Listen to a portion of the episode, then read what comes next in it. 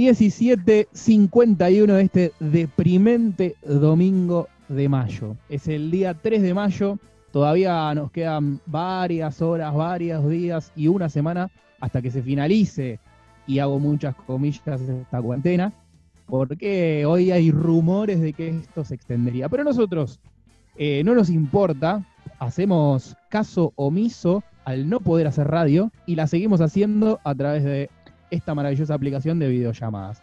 Así que presento a mi compañera, le doy la bienvenida a mi compañera en este programa que se llama Sandía y Vino, que sale por Spotify y por Radio Asamblea FM 94.1. Presento a mi compañera Malena. Hola, buenas, ¿cómo va? ¿Bien? Muy bien, muy bien, muy bien. Un poco abajo empezaste. Yo creo que no era la, la actitud correcta. Hay gente del otro lado pobre, se quiere pegar un tiro después de ese domingo deprimente, que él sigue la cuarentena. Es domingo. Es domingo. ¿Qué puede ser peor que un domingo? Estar en cuarentena. Que la cuarentena es un eterno domingo. Bien, y habló Martu. Hola Martu, bienvenida. Hizo una entrada triunfal. Coincido plenamente con que es un eterno domingo. ¿Cómo andan? Muy bien, acá tratando de sobrellevar este domingo y no hay mejor forma de hacerlo que haciendo radio. Eh, bueno, estamos los tres, nos escuchan, a mí, a Mariano, a Malena y a Martina, las tres M de este programa de radio. Eh, y bueno, ¿qué es lo que nos convoca? ¿Por qué estamos acá? Bueno, estamos acá porque tenemos eh, una nueva edición de la famosa columna que está siendo furor en Spotify, que alegra la cuarentena de muchos oyentes y las nuestras, que es eh, la columna en donde reivindicamos la cultura propia, ¿sí? la cultura latinoamericana, y criticamos un poquito eh, la cultura norteamericana. Decimos bautizarla NAC and Pop y traemos una edición de cine nuevamente. Sí, esto lógicamente cuando avancen y se levanten las restricciones vamos a tener este, una apertura, una artística, pero bueno, mientras tanto es así viene seco, con cortina nada más, esta bella columna. Y hoy arrancamos, seguimos hablando de cine nacional, ¿no, Male? Así es. Vamos a hablar de un estreno. Apa. Y un estreno este, también es este, consonante con esta realidad que vivimos, ¿no? Que fue casi predictivo cuando se filmó. Sí. Un, y otra, una película que se viene gestando hace mucho tiempo, de hecho en 2010 eh, el guion ya estaba eh, más o menos fabricándose, y habla de, bueno, no vamos a decir nada. No demos detalles. Y hablaremos de otra película, pero más vieja, del 2010, que también fue predictiva. Pero antes de todo esto, siempre nosotros hacemos la crítica, hablamos de lo que no nos gusta.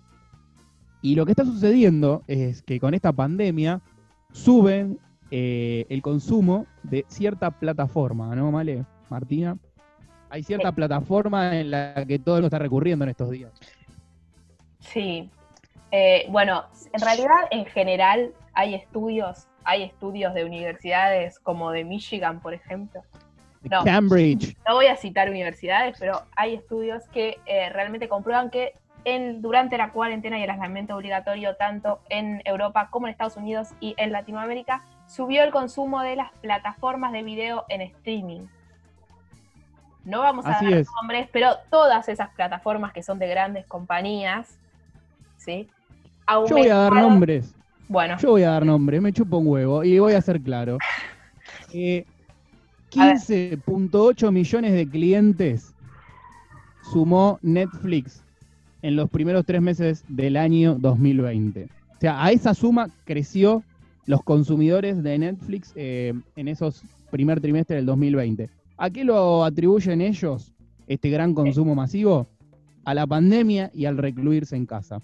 La gente no encuentra otra cosa mejor que hacer que en ese recluimiento, que no encuentra algo mejor que hacer que ver Netflix y ver producciones que tiene Netflix y obviamente las que contrata para reproducir en su plataforma, ¿no? Sí, de hecho yo estuve averiguando un poco y por ejemplo en el caso de la música, si vamos a Spotify, Spotify perdió, eh, perdió, digamos, miembros de Spotify, no sé cómo, cómo llamarlo, usuarios. se ¿Por qué? redujo, se redujo el consumo de música en streaming. Porque, por ejemplo, Yo- si uno hace encuestas, la gente escuchaba mucha música en el colectivo. Entonces, ahora que está en casa, reduce la música, pero al mismo tiempo aumenta el consumo de video. Entonces, Netflix, Netflix O sea- chupa Netflix chupa consumidores de Spotify, porque Bueno, también No lo sé que si así. uno supone que y bueno, la verdad que no puedo pagar eh, Spotify y Netflix a la vez, entonces me vuelco a lo que más me sirve para afrontar esta cuarentena, que es mirar películas o series. podría llegar a ser una explicación, la verdad, no lo sé, pero es interesante pensar un hábito que estamos teniendo o que está teniendo eh, quienes están pasando por el aislamiento obligatorio, es eh, volcarse a lo audiovisual, a los videos, ¿sí? Y al consumo eh, de películas, series, etcétera. Y eso lo hacen a través de las plataformas en streaming, porque también durante el día bajó el consumo de televisión. No los noticieros de la noche, porque se mantienen informados eh, un montón de gente, pero sí durante el día, no es que están todo el día en la tele. Entonces, esto habla de que, si pensamos en las industrias culturales, ¿quién ganó?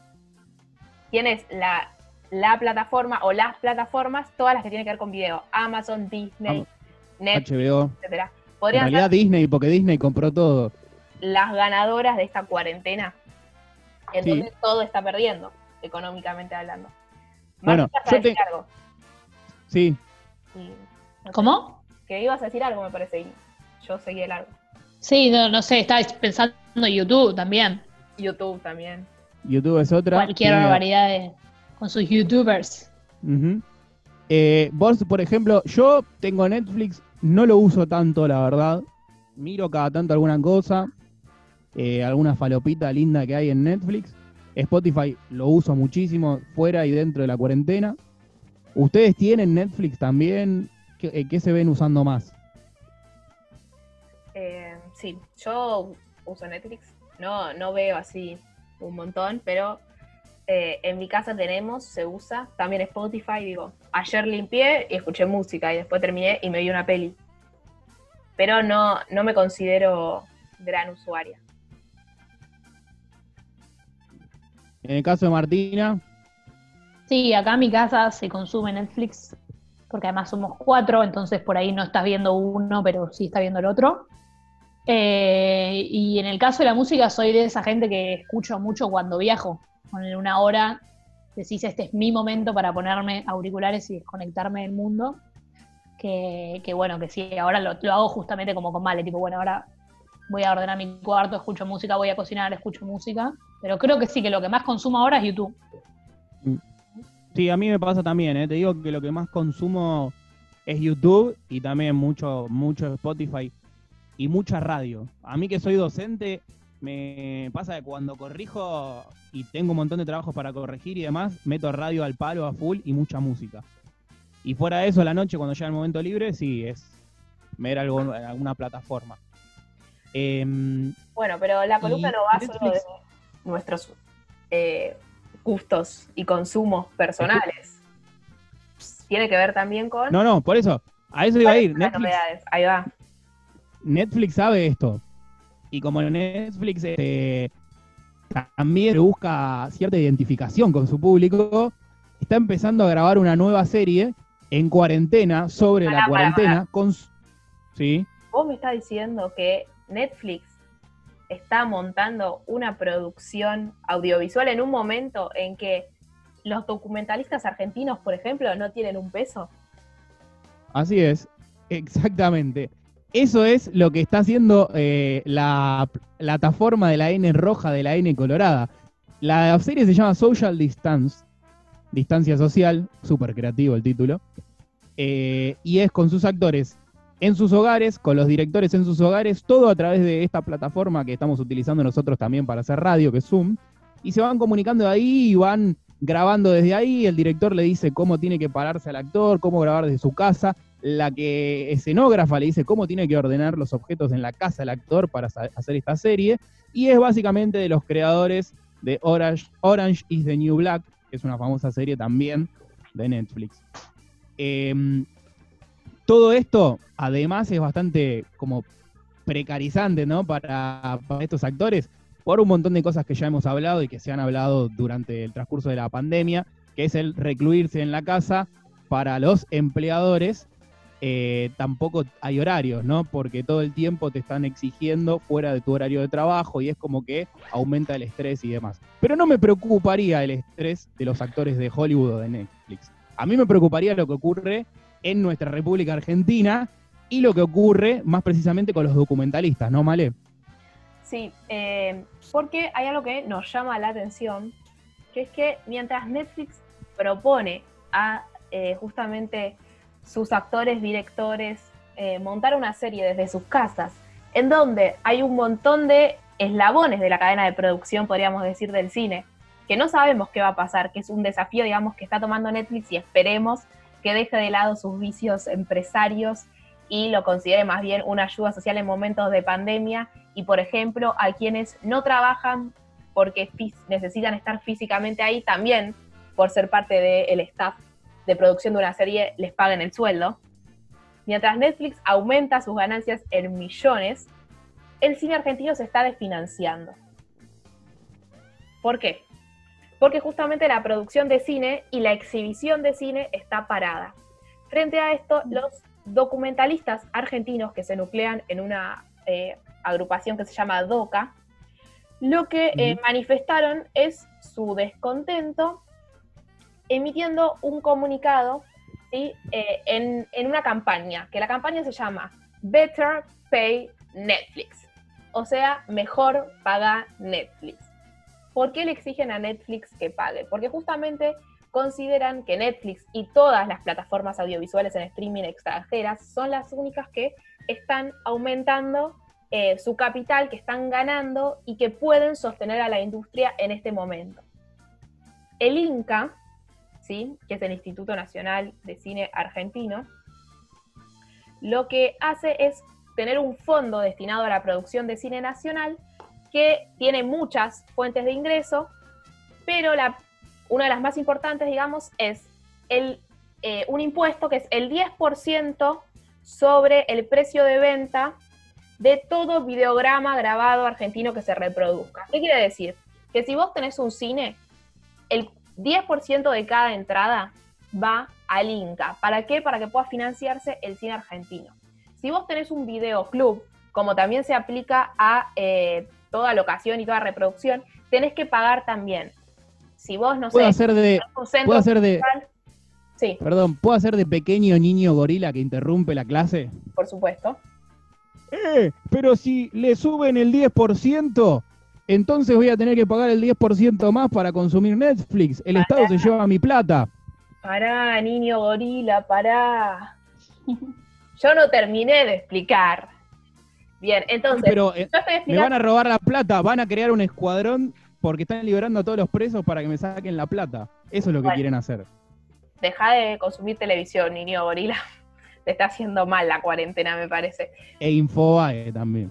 Bueno, eh, la cuestión es así. Entonces, como el Inca se financia y las producciones nacionales se financian con ese 10% que se recauda de toda la exhibición del cine nacional, en este momento, al no haber espacios culturales abiertos, no hay ingresos. Por eso decimos que está desfinanciado. Porque no hay producciones argentinas, digamos, por más que los y las eh, ac- actores y actrices, directores y todo el gremio del cine quiera trabajar desde su casa, no hay subsidio posible, porque no hay ingresos. Entonces, Netflix, mientras tanto, funciona en nuestro país y sigue aumentando su capital. Entonces, lo que dice el DOCA es, cobrémosle a Netflix también y a todas las plataformas en streaming ese 10% que nosotros eh, cobramos cuando se reproduce una película de cine nacional en cualquier espacio cultural. Entonces, ¿qué pasa? El sentido común más burdo de cualquiera que escucha a Netflix le van a cobrar un 10% por estar en Argentina, piensa lo que piensa el niño gorila. ¡Eh, me van a cobrar más! Y yo ahora que estoy en crisis y tengo menos plata. Bueno, Yo pago mis impuestos ya, ¿eh? no, porque, todos mis impuestos. porque este no es un impuesto como el IVA, por ejemplo, o como el impuesto al dólar, ¿sí? que aumenta el precio de Netflix, porque no nos lo están cobrando a nosotros como usuarios, como consumidores, se lo están cobrando a el sector industrial, a Netflix, por reproducir cine argentino. Esto lo explica muy bien Luis Puenzo, que es el director del Inca, que justamente toma, digamos, de alguna forma el reclamo que hizo público Oca y lo sale a decir públicamente. Este impuesto igual ya estaba en agenda, digamos, no es algo que se inventó en el contexto de la pandemia y se piensa aplicar, se tiene que legislar igual post pandemia. Así que de todos modos, en este periodo de crisis económica y que la gente está consumiendo mucho, no tendría que pagar más. No debería pagar más, porque Netflix no debería trasladarlo a los usuarios. Pero bueno, eso queda ahí ya en cómo lo resuelve la, la No, bueno, de, hecho, eh, Puenzo dice en la entrevista que este plan viene desde antes, o sea, desde el año pasado, desde cuando él asume la dirección, ya venía con este plan porque hay una gran deuda. Incluso voy a leer textual algo que, que él declara en una entrevista a la agencia Telam que dice, cito textual, Argentina es uno de los primeros países donde desembarcó Netflix y el primero de habla hispana. Sin embargo, hay una clara asimetría entre la exhibición de contenidos a través de Netflix y otras plataformas y la producción local de dichos contenidos, en referencia a que el crecimiento del gigante del streaming en el país no se condice hasta el momento con un impulso de la industria nacional y una preservación de la cultura argentina. Me quedo con este final. Sí. Pero ¿Escuchaste todo lo que pude decir? Eh, escuché a pedazos, pero escuchamos la cita eh, a Luis Puenzo, al menos yo la escuché, no sé, Martu. Sí, Después quedó unos como robóticos sonidos. Eh, Estaba hablando el niño gorila, eso pasó. Claro. Básicamente la idea se entendió. estaba censurando el niño gorila. Sí, sí, hagamos como que fue un error. ¿Cómo hablar serio? Me censura el niño gorila. Claro. Eh, pero bueno, entonces ese es el debate alrededor de Netflix y las plataformas on streaming que se dio esta semana.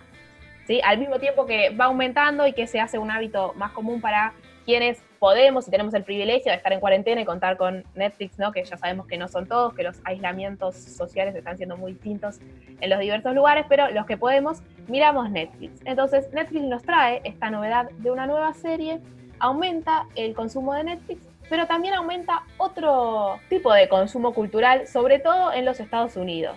Y no, lo que empezó a subir el consumo de este cine catástrofe entre apocalíptico y postapocalíptico. Y es como que también en la literatura empezó a pasar, ¿no? Todo el mundo eh, empezó a leer el libro de, que se llama Peste de, mm, de Camus, empezaron a leer libros de eh, un libro de Dean Kurtz, que, Dean que supuestamente dicen que predijo la pandemia, y esto también se vuelca al cine, ¿no? Y a este consumo de cine y de series hogareño. Eh, todo el mundo ha empezado a consultar, a buscar en Google y a ver en estas plataformas las siguientes películas. Contagio, Leyenda, Estallido y 28 días. ¿Qué tienen en común todas estas películas? Que todas tienen un escenario catastrófico impulsado por una pandemia. Básicamente, la fin del mundo. O sea, en vez de ver la tele, agarrar el noticiero y escuchar que está sucediendo una pandemia, vemos una película en donde está sucediendo una pandemia. Sería. Exactamente. De ficción. Sí. Qué morbo, ¿no? y, es un, y es un escenario, el de las películas, eh, todavía más oscuro que el que estamos transitando hoy en día, porque hay una mortandad terrible, eh, desaparece, se muere la gente, em, y es como que es mucho peor, mucho más apocalíptico que lo que realmente estamos viviendo en este momento. Yo creo que Martina vio la película eh, Guerra Mundial Z, ¿no? Fan número uno. ¿Tiene algo que ver con esto? ¿Cómo sería esa película? Guerra Mundial no, bueno, eh, pasa que en realidad, si bien tiene que ver con un zombie, entonces ya ahí como que mezclan dos fines del mundo, o sea, virus y zombies, como que vendrían a ser parte de lo mismo. pero, ¿Dónde sucede la película? También esto, ¿Dónde sucede la película, Martu? Eh, en Estados Unidos. Con Brad mm. Pitt como protagonista, porque si hay un fin del mundo tiene que haber un Brad Pitt. Porque, perdón, Martu, se cortó un poco. Estás diciendo que hay. ¿Dónde está Brad Pitt ahora? Un doble fin del mundo porque hay eh, zombies y además una pandemia. O algo así. La, gente se convierte en zombie a través del virus, sí. Perfecto. Y claro, un, como diría nuestro amigo de Te lo resumo, un rubio menemista heterosexual es quien va a salvarnos de A salvar el mundo, pues claro. Con armas, por sí, sí, sí. me imagino. Siempre tiene que Sí, haber un sí, pero buen viste que es bueno, viste que igual por más de que tenga armas es como que la usa para el bien y, y nunca haría algo. Te diría que hasta que le da pena matar a los zombies porque es muy bueno, Brad Pitt es muy bueno. Ay, Yo voy, voy a, a detallar esto y a recalcar esto que dice Martina. En todas estas películas, Guerra Mundial Z, Contagio, Soy Leyenda, Estallido y 28 días, el escenario es el mismo. Estados Unidos o Europa. Estados Unidos o Europa, donde un hombre rubio, de piel clara, blanco, eh, heterosexual, es el que va a salvar al mundo con armas. Eh, corrijo, igual Soy Leyenda es Will Smith, el protagonista. Pero bueno, la idea siempre es esa misma, donde un norteamericano o un europeo o un país central salva al mundo de una pandemia, de una epidemia o de algo. Generalmente las armas y generalmente ese terror viene extramuros, es decir, de afuera de las fronteras de los países eh, centrales, ¿no? O sea, de algún Mm. país, de los países centrales occidentales. Generalmente eso es lo que sucede y esa es la supremacía económica armamentística de los países eh, centrales, primermundistas que nos muestran estas películas. Pero ¿qué es lo que pasa en la triste realidad? Pero Eh, permite eso, para lo que permítanme citar a, a mi padre y a su indignación, porque él dice que justamente en todas las películas del fin del mundo los yanquis nos van a salvar y ahora están dejando de una manera descarada que todo su pueblo muera. sí, ¿no? Toda esa construcción a lo largo de la historia del cine, ¿no? De el Estados Unidos, ¿no? Como el hombre blanco salvador del mundo y ya lo vimos, bueno, ni hablar de los desastres de la naturaleza, no me quiero poner ambientalista ni nada de eso, pero que es un destructor y ahora encima deja morir a los suyos. Igual viste que solo salvaban a su país. Como que la película Obvio. siempre termina cuando Estados Unidos estaba intacto, pero ahora ni eso, ni siquiera están tratando eso. No solo eso, sino que tenemos un primer mandatario que le recomienda a la población tomar la bandina, porque esto los va a curar de- del coronavirus. Una médica que lo desmiente en vivo, diciendo usted está diciendo una boludez. Y sin embargo, al otro día, Estados Unidos amanece con 100 personas intoxicadas por consumir la bandina. Estas son las Si bien es un número chico, por suerte, igual. Sí, pero hay 100 pelotudos que tomaron la bandina. Eh, no diría que hay 100 Hay más, pelotudos hay más. que tomaron la bandina, diría que hay un pelotudo que gobierna Estados Unidos, porque pobre gente, digamos, pensalo, en el medio de una pandemia, en la desesperación, en la crisis nerviosa que podés tener, yo qué sé, hasta yo tal vez me mando un mate con la bandina.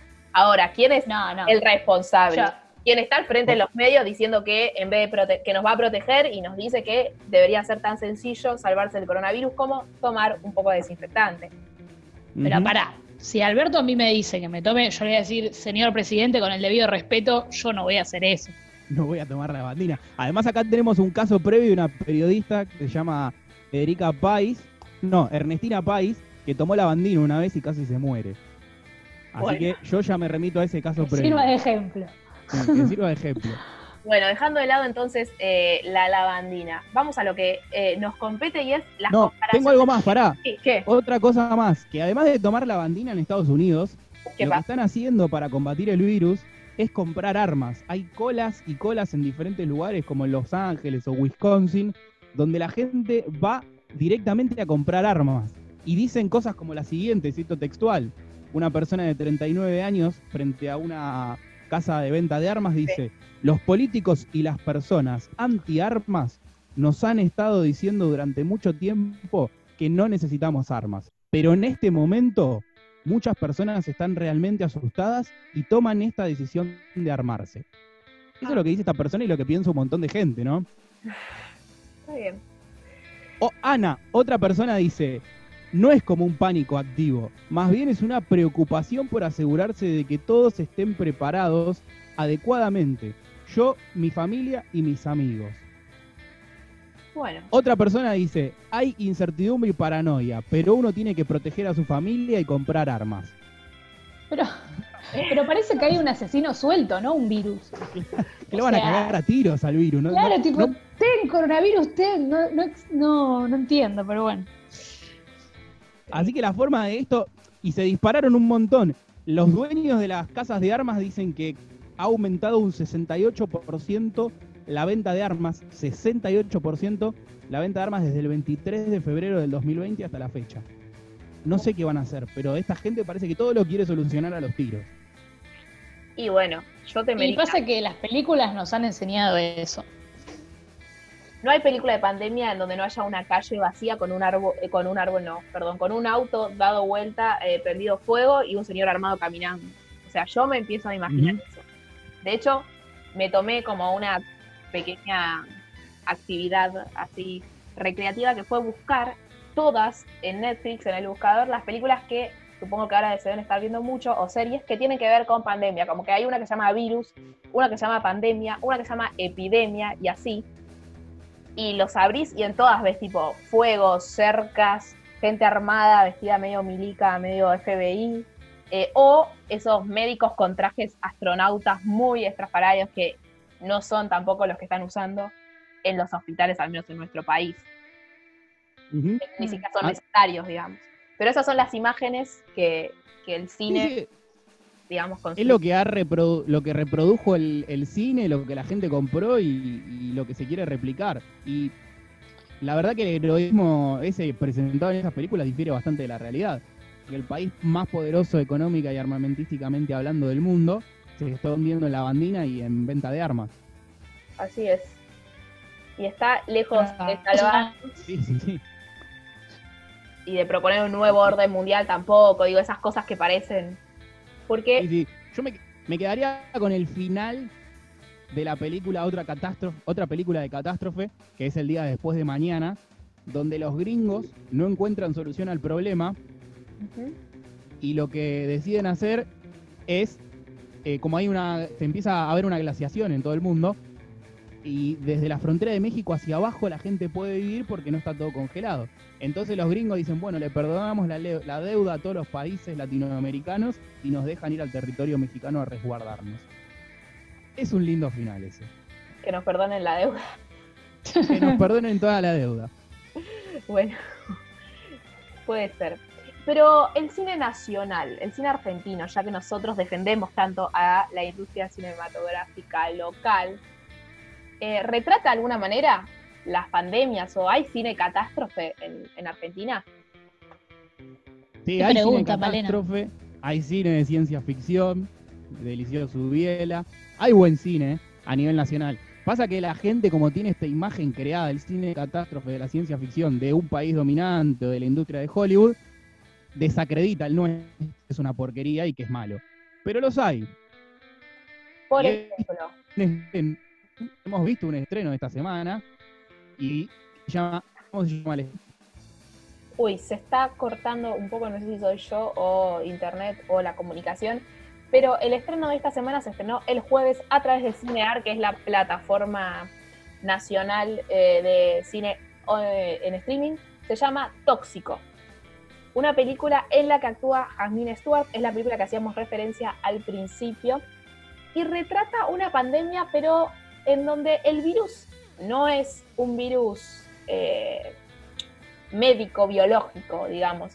No nos hace eh, traer problemas respiratorios, no nos trae fiebre, sino insomnio.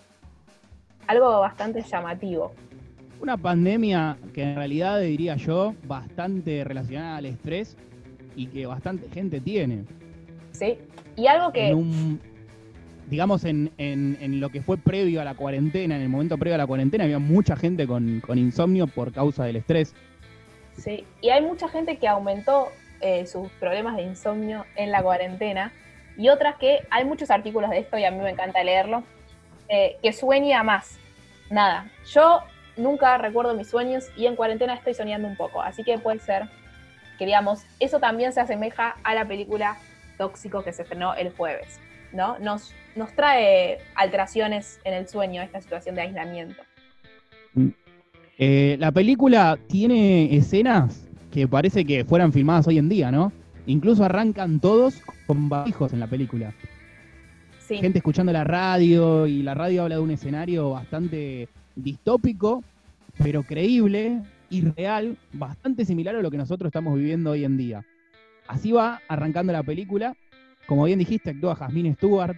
Hay este, una participación mínima, pero está eh, Martín Garabal, también muy, muy elocuente, digamos, porque va ahí Garabal entre, entre el cómico y, y el psycho, bastante bastante así su actuación. Sí, eh, la película es de Ariel Martínez Herrera, ese es su director y guionista, que en una entrevista dice que en 2010 él ya estaba trabajando en el guion, algo que adelantamos y que va a tener sentido en un ratito cuando sigamos eh, adelante con la columna. Y también eh, actúa como coprotagonista junto con Jasmine Stewart, Agustín Ritano, que justamente emprenden un viaje en esta película escapándose de la ciudad e intentándose salvar ¿no? de la pandemia. Eh, que después se vuelve un poco más delirante la película, ¿no? Es un road trip medio con un aire a realismo mágico. Pero, bastante onírico en algunas escenas. Sí, lo que a mí me parece interesante es que justamente relata como el transcurrir de la pandemia y no una guerra nuclear, una, un fin del mundo, guerra entre países, sino lo cotidiano, ¿no? Como una pareja empieza a, a, sufrir ¿no? la pandemia en su día a día de alguna forma, y cómo el, aislamiento, los medios, empiezan a repercutir psicológicamente, podríamos decir, ¿no? Yo siento que, eso que, retrata esa psicosis colectiva que desata. Eh, esa es la parte real de la película. Esa psicosis colectiva y esa psiquis alterada y las alteraciones de sueño y, y cómo lo manejan los medios de comunicación, la noticia de la pandemia y demás.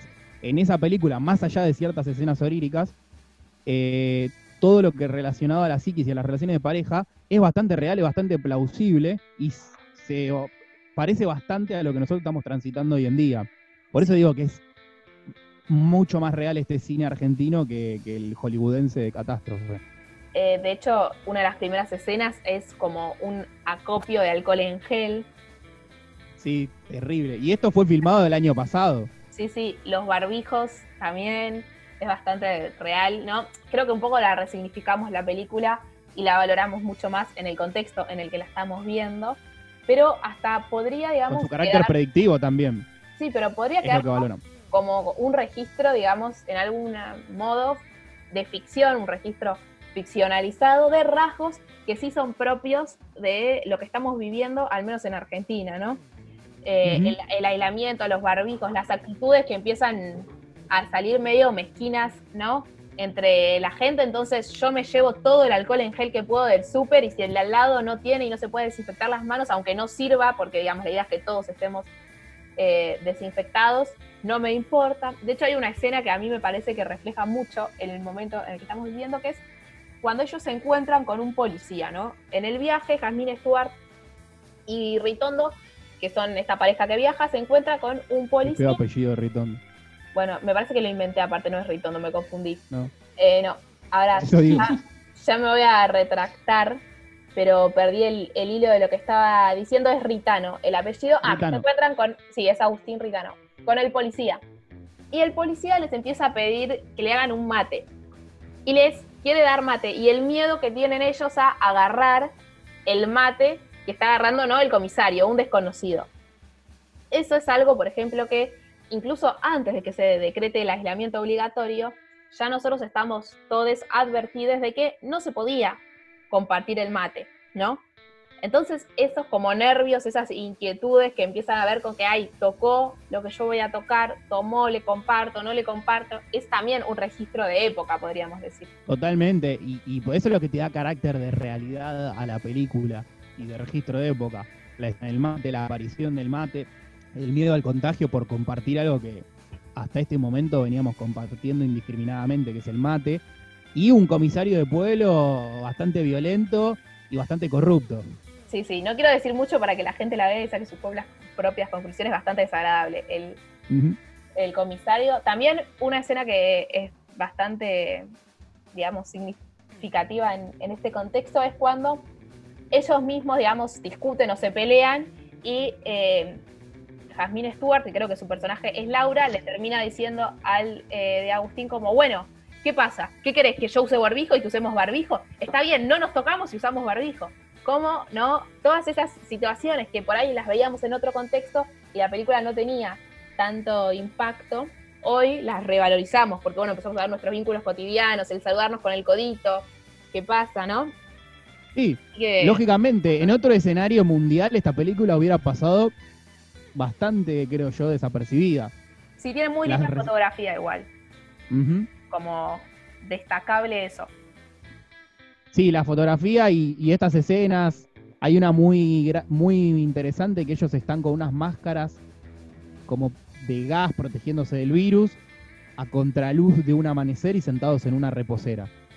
Está eso entre apocalipsis argentino, el mate, la reposera, los barbijos, el acopio de alcohol en gel, policías corruptos. Es como que hay una especie de catástrofe argentina, que nosotros la podemos tocar y palpar cuando lo vemos, porque Bien. lo sentimos cercano. Bueno, entonces Tóxico es esta película de la que estamos hablando, que se estrenó la semana pasada en Cine Art y en la página del Inca. Eh, no sé todavía cómo va a ser la distribución de la película, porque al estrenarse en cuarentena, eh, no sé qué va a suceder, no la pueden ir a ver al cine. No sé si seguirá, supongo que la subirán a la página de Cine Art Play como estreno próximamente esténse atentos porque atentas y atentes vale la pena la película, sobre todo en este contexto, pero no es la única película de cine nacional que retrata y Una que cosita antes, la pandemia. digo- Sí. Una cosita antes, nosotros la vimos en estreno gratis. No es un detalle menor, la trajo Cinear gratis. Ahora no sé si sigue estando, pero seguramente la vuelvan a poner por una módica suma que son 30 pesos y uno contribuye además con las producciones nacionales. Es muy interesante contrastar esto con Netflix, ¿no? Una buena producción de cine nacional gratis en Cinear para todos. Y la que sí sigue estando en Cinear y gratis es la película de la que ibas a hablar, que se estrenó en 2010. Exactamente, una película que pueden ver en Cinear de manera gratuita o verla también en Netflix para quienes tengan eh, usuario cuenta en Netflix, que es Fase 7, película del 2010 que predijo también un aislamiento obligatorio, eh, en la que también participa Jasmine Stewart. Así que yo creo, no quiero decir nada, eh, no sé si estará escuchando Jasmine Stewart, pero que hay algo ahí, no sé qué magia Sí, medio alrededor. Illuminati, capaz, es parte del nuevo orden mundial, Jasmine Stewart, o sabe algo que nosotros no sabemos. Sí, No la comprometan, por favor. pero bueno. Eh, fase 7 también predijo la pandemia. Eh, en este caso vemos una pareja que está en cuarentena dentro de su departamento y toda la película no transcurre en un viaje, sino en un edificio. Eh, ¿Está por ahí?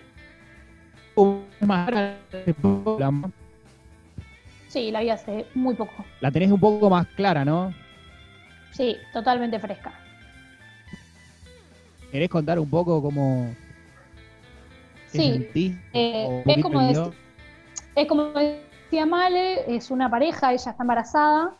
De hecho, la película empieza ellos comprando, pero como una compra común y corriente. Y de hecho es raro, porque me resultó extraño, porque siendo argentinos, eh, me resultó extraño, porque de repente entra mucha gente al supermercado, medio como que a saquearlo, diría yo.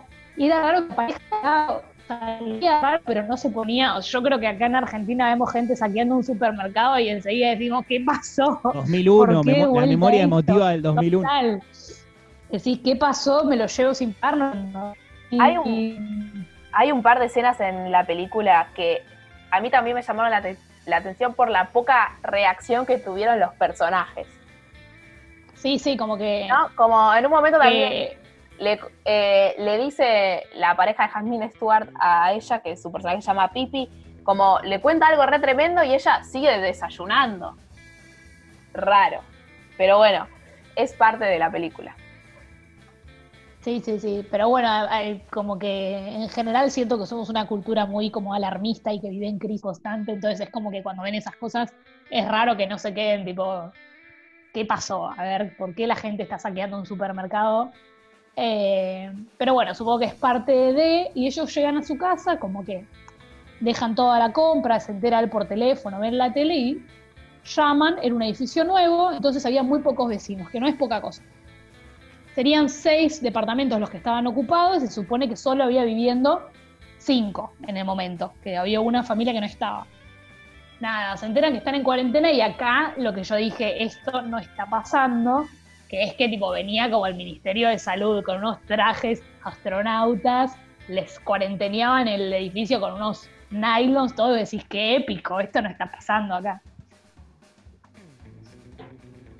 No, pero más o menos. Digo, porque se extendió. Falta que Ginés aparezca en la casa de alguno de nosotros y nos diga, eh, no salgas de tu casa, porque quédate en casa y pase 7, como se llama la película, justamente hace referencia al estado de, la pandemia. Igual, hay una escena que vivimos en la cuarentena, en nuestra realidad, que se asemeja un poquito a, a esta escena que vos contás de la película, Martu. Cuando recién comenzamos con el tema de la cuarentena y del virus, había llegado un pasajero en buquebús de Uruguay que estaba infectado con el virus y no había dicho mm. nada. Y fueron un montón de, ambulancias al puerto de Buenos Aires, a donde iba a amarrar el buquebús, y creo que eran como 10 ambulancias del SAME y bajaron los médicos todos con sus trajes protectores y demás, que era una escena bastante apocalíptica con las luces y las sirenas de las ambulancias, que se asemeja bastante a esta que vos contás de fase 7. Después no se han vuelto a repetir este tipo de escenas tan tremebundistas en, nuestra realidad. Y tampoco en la peli, porque como transcurre todo dentro del edificio, en realidad no sabes lo que está mm. pasando realmente fuera. Y si, si hay un virus, si hay una pandemia, es como, podría haber sido un invento casi de ese edificio. Es algo que eso a mí también me parece curioso, como todos se van creyendo y se van preocupando más por el avance del virus, cuando en realidad nunca salieron, digamos, volvieron del súper, todos acumularon toda la comida para sobrevivir. De hecho, el personaje principal hace una listita y va inventariando todo lo que van consumiendo. Pero después ven la tele y un VHS que le presta un vecino, que también es algo que a mí me hizo como un, un, guiño a la realidad, que son todas las teorías conspirativas que hay alrededor de la pandemia. Bueno, este vecino tiene un VHS que explica el nuevo orden mundial que va a venir y que necesita eliminar a un montón de gente y por eso se desata este virus, ¿no? Como... Volví a explicar lo, de, lo del VHS porque es muy, muy interesante con algo que está pasando en nuestra realidad. Que el, vecino, uno, les reparte un VHS que se llama fase, fase 7 y le dice que lo miren porque ahí se explica todo, ¿no? Y se asemeja un montón de teorías que están circulando el día de hoy incluso algunos medios hegemónicos también las reproducen, que bueno, todavía no sabemos cuán fundamentadas o no, cuán reales o no son, pero en donde explica que se viene un nuevo orden mundial que necesita eliminar a un montón de gente y es por eso el virus. Básicamente el VHS no, no nunca el personaje lo ve entero, entonces no llegamos a conocer la pieza completa, pero sí eh, hay fragmentos que dan a entender eso y una última escena en donde eh, no la quiero spoilear, no la quiero arruinar, vean la película, pero vuelve a cobrar sentido el VHS. Sí, es eh, comparable totalmente a nuestra actualidad del VHS porque en algunos lugares se han hecho rum rooms de rumores de este nuevo orden mundial y que el virus se propaga a través de las antenas de 5G eh, y que se han quemado antenas de 5G en Inglaterra y en Australia. Bueno, esto es nuestra realidad que diría yo hasta que quizás es más descabellado que lo que plantea el VHS de este vecino. ¿Y este vecino quién es? Es un actor que a mí me sorprendió en esta película. Sí, dejó. Lo teníamos como con otro, otro perfil, otra faceta, ¿no? Eh, sí, ese. Yayo, el que actuaba, ¿no? Eh, el, que, el que trabajaba en Video Match, en Show Match. A mí me sorprendió muchísimo, tanto como la película El hombre al lado, donde actúa, no me acuerdo el, nombre del vecino del loco, es un actor muy conocido. Eh, ahora le voy a buscar el nombre y, lo digo. Bueno, son actores generalmente del género de comedia y acá hacen de vecinos locos y paranoicos, tanto en la película El hombre al lado como en fase 7. Voy a buscar mientras el nombre del actor porque no me acuerdo el Yo quería decir dos cosas sobre también guiños con la realidad. Uno, que, que la película fue hecha en 2010, si no me confundo. Y siento que no había tan. Si fuésemos esa pareja. Perdón, ahora, Martu, interrumpo. Daniel Araoz es el actor cordobés. Es el vecino. Sí, que es el vecino en la película El hombre al lado, que también hace bastante de loco y es un actor generalmente de la comedia. Lo mismo pasa en esta película Fase 7 con, con Sí, decía que si nosotros hoy estuviéramos en la situación de esa pareja, que de hecho tienen bastante contacto con los vecinos que nosotros no podemos, por ejemplo. Eh, lo que pasa es que yo pensaba, si fuese hoy, uno estaría con el celular googleando qué está pasando afuera, como que no hay una sobreinformación todo el tiempo de qué está pasando afuera. Ni, ellos tienen la tele, que es con lo que se informan, y vos pensás, viste, como ahora no, ahora tenés por minuto un montón de notas, eh, una que se contradicen, algunas falsas, otras de verdad, todo el mundo opinando, todo como que... hay un bombardeo de información terrible en Claro, y eso en algún punto como que permite que en la ficción ellos puedan hacer cualquier cosa, que es lo que pasa en la película, sin espoliar en grandes como medidas, pero es, es como al no tener tanta información, al no saber bien cómo hay que hacer, cada uno dice, bueno, ya está, estamos solos, hay que tipo, sobrevivir y fin. Eh, y otra cosa que me da gracia, que de hecho que, es más, más cómico, que es que uno de los vecinos tenía puesto un barbijo solo en la boca, digamos, y la nariz no estaba cubierta. Y me pareció tan argentino, tan real, que me dio gracia. No, no sé si fue la intención, pero, pero me dio mucha De hecho, todo el tiempo como que se le cae el barbijo cuando habla y yo también sí, como, ¿qué hace? Ridículo, no le está sirviendo de nada, tapabocas. Y ahí cada uno con lo suyo, unos con unas máscaras del futuro, otros con un barbijito de tela, él con la remera, es como que todo eh, es como en algún punto retratando otra época con no tanta información. Ay, Martu se te cortó un poco y fue medio robótico, pero creo que dijiste con no, retratando otra época eh, con no tanta información, ¿no? Claro, sí, más o menos, sí, sí. Perfecto. Eh, sí, pasamos un toque la grilla de actores? Eh, repasamos un toque la anilla de actores y después, nada, hago un pequeño comentario. Dale. El gen protagonista junto con Jasmine Stewart es la pareja joven del edificio. Yayo es el, vecino eh, que presenta el video y el conspiranoico. En sus, últimas actuaciones, mejor puteador del cine argentino, Federico Lupi. También tiene una interesante e importante participación en el video. En, perdón, en la película. Todos esas es la grilla de actores sumamente interesante. Era para recordarla, ¿no? Simplemente. Sí. Eh, sí. Eh, no iba a contar. Carlos, Carlos Bermejo se llama, creo, ¿no? Eh, la verdad no me acuerdo cómo se llama. No quiero mentirte. Pero mientras, si querés lo buscas, otro registro que tiene la película, muy de la realidad que a mí me, me llamó la atención, es como es una escena que están en el ascensor y Daniel Hendler tose, ¿no? Y como el mm. vecino se empieza, se incomoda y le pregunta por la tos, ¿no? Como dice, ya está, este tiene el virus y me contagia, ¿no? Algo que también pasaba eh, como antes incluso del aislamiento obligatorio, cuando empezaban a circular las noticias de la pandemia, pero aún eh, no había eh, llegado el virus a Argentina o recién había los primeros casos, viajabas en el colectivo y se notaba claramente cuando alguien estornudaba o tosía y cómo todas las miradas se desviaban y se iban hacia esa persona y la incomodidad de toser, bueno, nada, pequeñas cosas que aparecen en las películas que el día de mañana podrían ser eh, registros de una época, incluso cuando la película fue hecha, ¿no? Con anterioridad, digamos.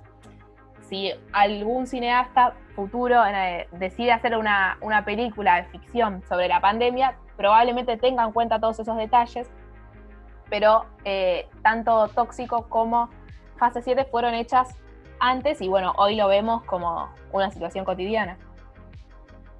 Sí, yo quiero recalcar algo. Fase 7 se filma en 2010, se estrena en 2010 y Tóxico salió en 2010. ¿Por qué pasa esto? Porque salía la Argentina y el mundo en 2010 de la otra pandemia que tuvimos en el siglo XXI, eh, que fue la H1N1. Por eso estas películas. Sí, sin embargo, igual no tienen la misma magnitud. Pero bueno, no, no a estos niveles. Exacto, era un virus que no se propagaba tan rápido, era otro, otro contexto de situación, digamos. De hecho, el aislamiento que hubo. Era la experiencia previa que se manejaba. sí, dos semanas nada más. y, y era la experiencia previa que, se manejaba lógicamente de situaciones cotidianas, ¿no? Porque empezó a usar el alcohol en gel, eh, los barbijos y, demás. Así es. Bueno, ¿algo más, Martu, para decir en relación a las películas argentinas o estadounidenses? No, no, creo que no. Creo que fue un, recorrido bastante eh, completo. ¿Algo más, Mariano? No, si quieren que vayamos cerrando, ¿les parece? Bueno. Bueno, vamos a escuchar eh, en esta especie de Nostradamus eh, argentinos que tenemos, que predictivos, videntes. Bueno, hablamos de dos películas y vamos a hablar de un cantante y de una banda de la década del 80. Eh, el cantante es Papo, cantante y guitarrista, y la banda es Riff. En los 80 también predijeron esto que es la pandemia y esto que es la cuarentena en una que se llama Pantalla del Mundo Nuevo. Fíjense, porque nosotros estamos haciendo esto a través de una pantalla y de una aplicación que se llama Zoom.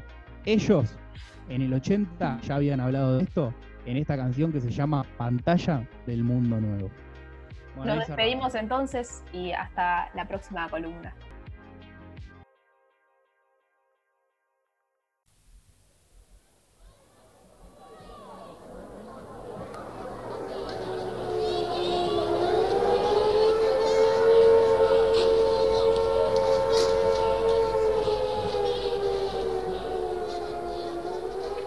Ciudad del mundo nuevo duerme su sueño de paz. Ve la vida en un video y se le va la vida a creer. Megáfonos recomiendan use máscara de gas. Hay oxígeno vencido en esta farsa de la paz. Humanoides disidentes viven la alerta total y heroicos sobrevivientes darán el golpe final de novedades tambalea el mundo nuevo y hay un hambre de verdades que se fueron de paseo. Hay hordas de chicos malos con sus camperas de cuero y metales brillan al sol, provocan el mundo nuevo.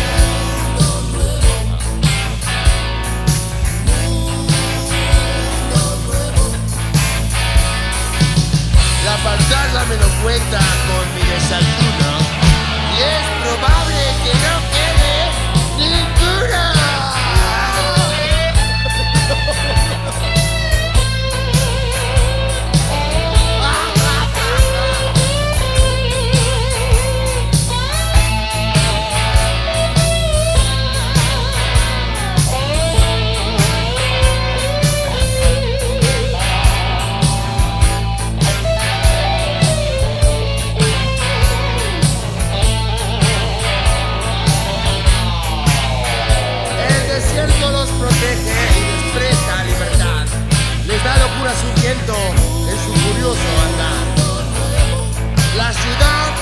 Moderna se despierta una vez más.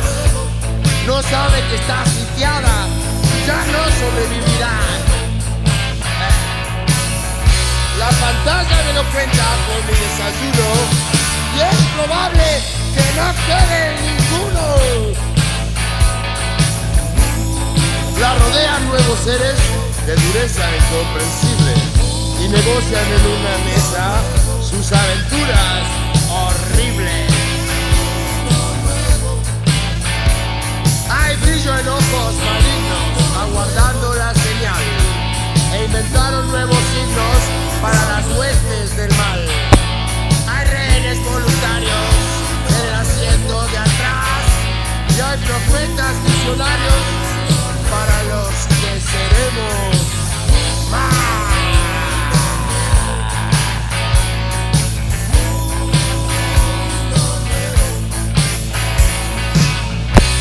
pantalla cuenta con mi desayuno y es probable que no quede ninguno.